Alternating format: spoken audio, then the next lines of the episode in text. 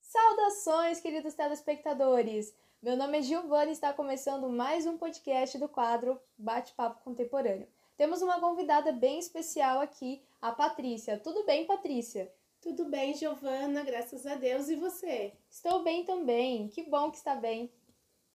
Hoje, juntamente com nossa convidada, comentaremos sobre o documentário Indústria Americana e sua relação com as teorias do Fordismo e o Toyotismo. Ganhador de Oscar, esse documentário está disponível na Netflix caso vocês tenham interesse em assistir. Ele mostra uma grande diferença entre as indústrias americanas e chinesas, e nitidamente é mostrado como as culturas e sociedade interferem no gerenciamento e produção delas, no caso, indústrias, fábricas ou empresas. Resumidamente, por enquanto sem spoilers, uma empresa chinesa de vidro automotivo, File Group, reabre uma fábrica no estado de Ohio, Estados Unidos.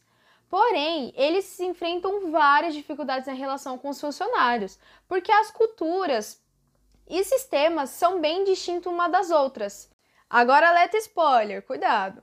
Muitos conflitos surgem principalmente com a possibilidade da empresa ser representada pelo sindicato, o que era bem negado pelo presidente da empresa e pelo sistema assim, chinês. Agora, nossa convidada especial dará sua opinião e crítica, e logo após farei a ligação com algumas das teorias de gestão. Boa tarde, Patrícia, pode começar. Boa tarde, eu gostei muito de ter assistido esse documentário é nítido né, o choque cultural entre os chineses e americanos. É, a parte que, eu mais me, que mais me chamou a atenção foi a questão apresentada pelos americanos sobre a importância de ter uma pessoa no ambiente de trabalho que visa a proteção e o bem-estar do trabalhador, algo que não é o foco dos chineses dentro da indústria. Realmente, Patrícia, este é um ponto muito importante e relevante sobre essa questão de recursos humanos, direitos dos trabalhadores dentro de uma empresa. Agora vou falar as diferenças das indústrias entre 10 características mais ou menos e quais se aproximam do Fordismo ou com o Toyotismo. Lembrando que a File Group na China tinha um sistema diferenciado do que foi aberto nos Estados Unidos. Continua sendo a mesma empresa, continua sendo a File Group, porém, por serem países diferentes, talvez o sistema e costume que tinha é, e leis também que tinham lá na China não poderiam ser inseridos integralmente na indústria que abriram nos Estados Unidos, por conta que os Estados Unidos têm as suas legislações, costumes e etc. Ok?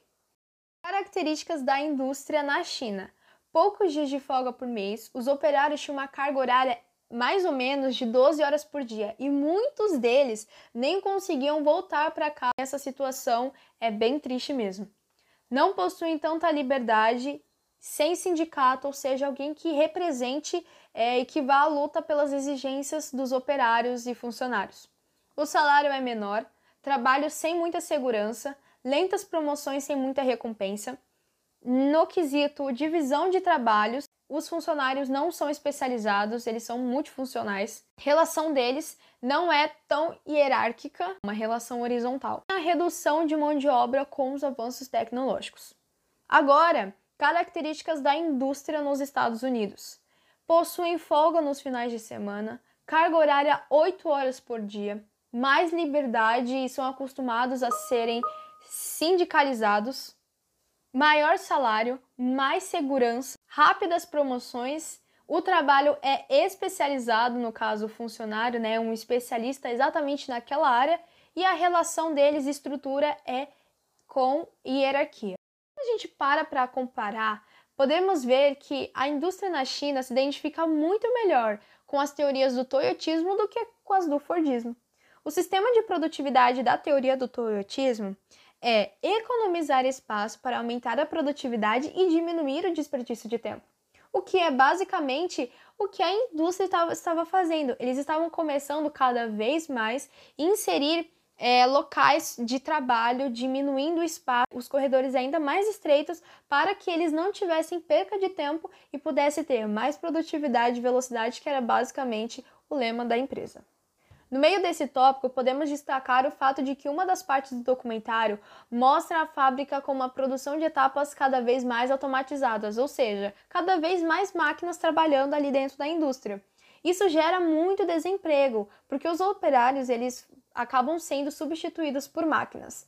Uma das coisas que é mais prezada pelo toyotismo é a utilização de máquinas, essa atualização nos avanços tecnológicos. No Fordismo, preza uma estrutura mais hierárquica, divisão de trabalho especializada e aumento de salários. Em vista que o sistema de indústrias americanas é exatamente assim, tanto é que em algumas partes os funcionários, né, os operários americanos, às vezes comentam de como era o sistema da antiga fábrica que acabou fechando.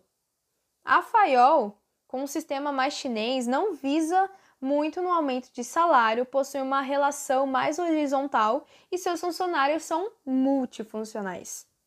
Super recomendo vocês assistirem esse documentário Indústria Americana, porque ele realmente abre a nossa mente, os nossos olhos de como uma cultura e a sociedade a qual estamos habituados a conviver vai interferir muito na nossa relação com pessoas que têm culturas, convivências diferentes dentro de um meio de trabalho. Interferir na desenvoltura da empresa e temos que criar alguma forma de harmonizar tudo isso. Infelizmente, estamos chegando ao fim. Espero que tenham gostado e adquirido um grande conhecimento no nosso quadro Bate-Papo Contemporâneo. Tchauzinho e até a próxima!